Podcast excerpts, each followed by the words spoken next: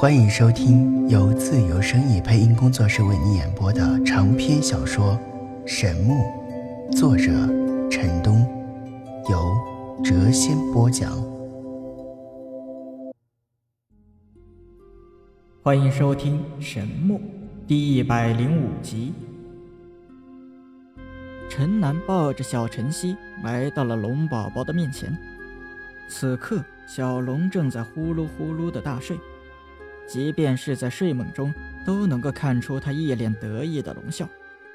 的确，这一次他大丰收，在他的身前是一堆五颜六色的奇异果实，散发着阵阵诱人的清香。这些都可谓是天才地宝，平常万难寻到，而如今在古仙一地，他却一下子采摘到了这么多。龙宝宝深知这些奇果的珍贵之处。这三天，他只吞噬了三枚，而后便忍住了自己的口腹之欲。此刻，他感应到了陈南的到来，睁开一双大眼，一脸兴奋之色地望着他。小龙龙，晨曦甜甜地笑着，向龙宝宝晃了晃一双雪白的小手，稚嫩的嗓音充满了亲切的感情。这三日，小龙自己虽然忍着口腹之欲。没有贪吃，但对于晨曦可谓是毫不吝啬，将其中最为珍贵的几枚奇果都送给了他。可以说，在陈南极度悲伤的三天里，一直是小龙在照顾着晨曦。龙宝宝咿呀咿呀，摇摇晃晃地站了起来，对着小晨曦显得是亲热无比。陈南轻轻叹道：“多谢你了，我们走吧。”离开这里，小龙点了点头，而后又呜呜地叫了起来，伸出一只龙爪，指着地面的一堆宝贝嘟囔个不停。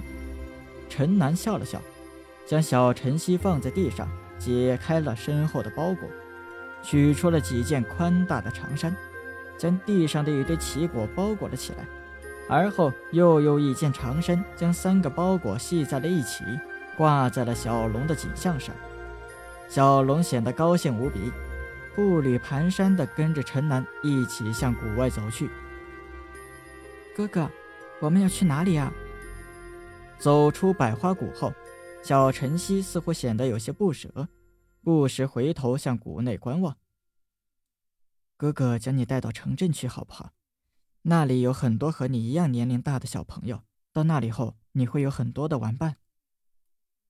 陈楠对于小晨曦的真实身份迷惑不解，但对他却是发自内心的怜爱，有时会把他当成雨欣的影子，这是他为自己设定的一道精神幻影，给自己一个希望，给自己一种期盼。当然，这绝非儿女之情，这是对过去的一种追忆。从情感上来说。他把小晨曦当成了自己的女儿。小晨曦回头向谷内望了望，有些恋恋不舍，但最后还是露出了纯真的笑颜，道：“哥哥去哪里，晨曦就去哪里。”看着如此乖巧可爱的小晨曦，陈南有些说不出话来了。这个看似只有三岁左右的可爱小天使。身上有着太多的神秘，但他自己却似乎懵懂无知。陈南对他是又怜又爱，他决定一定要给他一个最幸福的童年，绝不能够让他像雨欣那样与世隔绝，在大山中生活。陈南抱着小晨曦，身后跟着步履蹒跚的龙宝宝，两人一龙离开了古仙一地。当他们刚刚走出百花谷时，消失了几天的四个妖怪头领再次出现在了他们的眼前。羽翼乌黑、光亮的八个公主在空中飞来飞去，拍打着翅膀叫道：“你们出来的正是时候，古仙遗留的大阵马上又要运转起来了。这处古仙人遗地每千年间只开放三日。”接着他又不停地叫着：“小仙子。”你真的要和那个家伙离开昆仑山吗？为什么不留下来？如果你留下来，我们会尊你为王。其他的三个妖怪也满是期待之色。此时此刻，他们虽然是兽身，但面孔上却出现了人类的希冀表情。小晨曦的脸上有几分不舍之色，冲他们晃了晃雪白的小手，道：“谢谢你们对我这么好，但我还是要跟哥哥一起离开这里。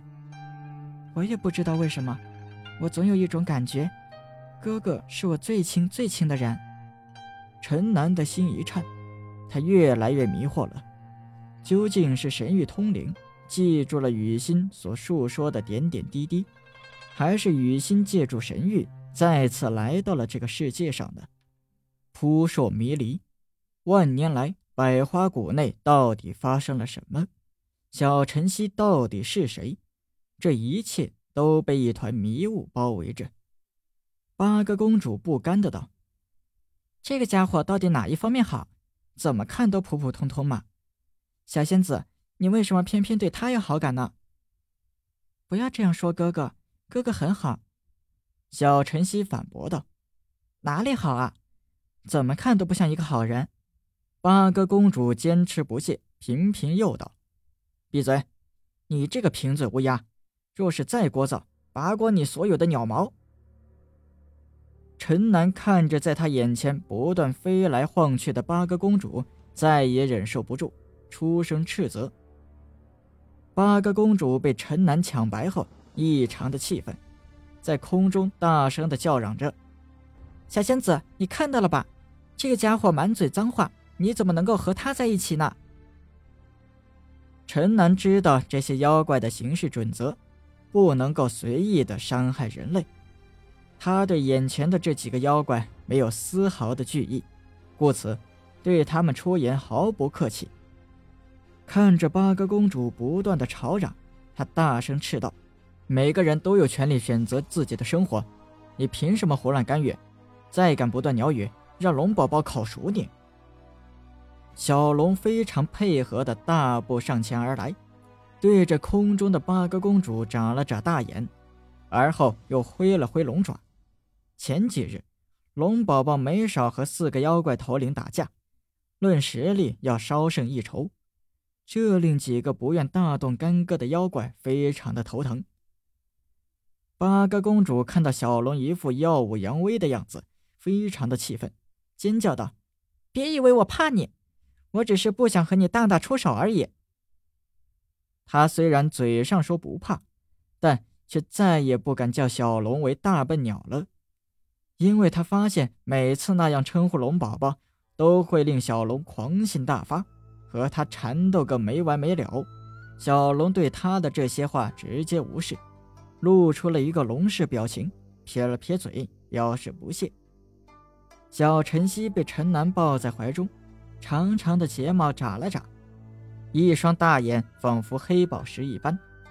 他看了看眼前四个奇怪的妖怪，又看了看满脸挑衅之色的小龙，道：“小龙龙，你不要打架。小鸟、小猪，你们不要拦着哥哥，我以后会回来看你们的。”八哥公主看小晨曦早已打定了主意，根本不会留下，不免的有些泄气。她轻轻叹道：“小仙子，你不知道，外面的人有多么坏，所有人的脑袋里都充满了肮脏的想法。在人类的社会中，许多人会为了一点点的利益而不择手段。我们怕你吃亏，才不愿意你走出大山的。”小晨曦甜甜的笑着道：“我不怕。”哥哥会保护我的。他，这个家伙的本领奇差，怎么能够保护你呢？不信，让我们来试试他的本领。八个公主拍打着翅膀，在陈南的头顶上方飞来飞去，似乎根本就未曾将他放在眼里。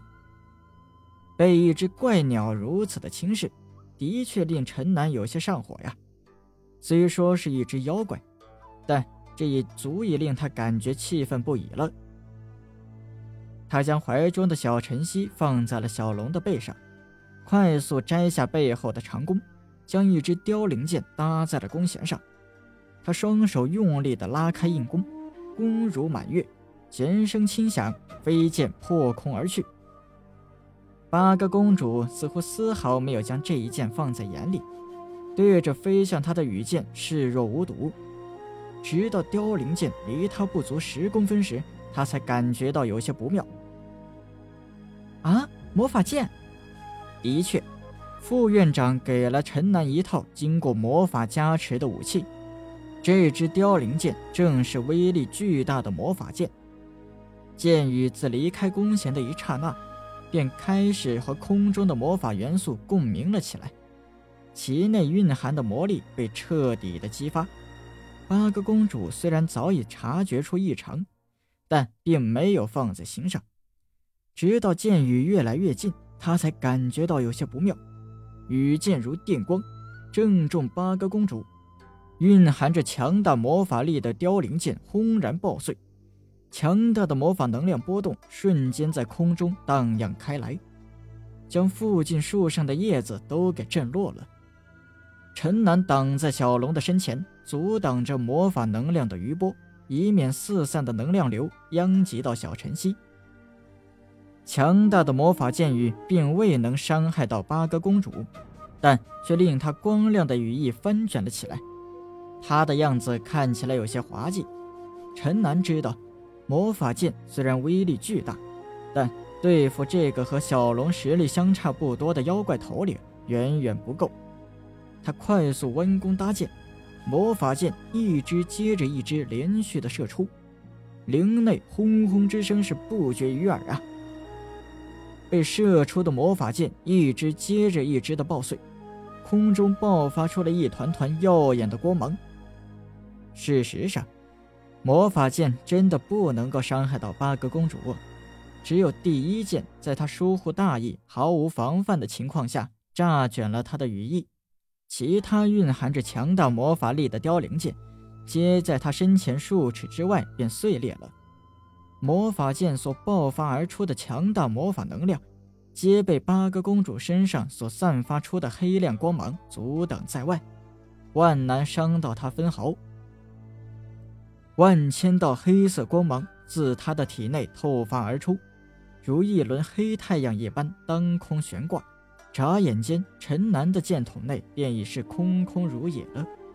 他停止了无谓的攻击，八个公主也敛去了黑色的光芒，在空中气急败坏地叫嚷着：“该死的混蛋！你居然偷袭我！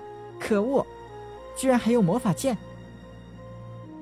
他几次想冲下来攻击陈南，但又强行忍住了，气哼哼的道：“若不是顾及祖训。”我一定要扯烂你，贫嘴的乌鸦！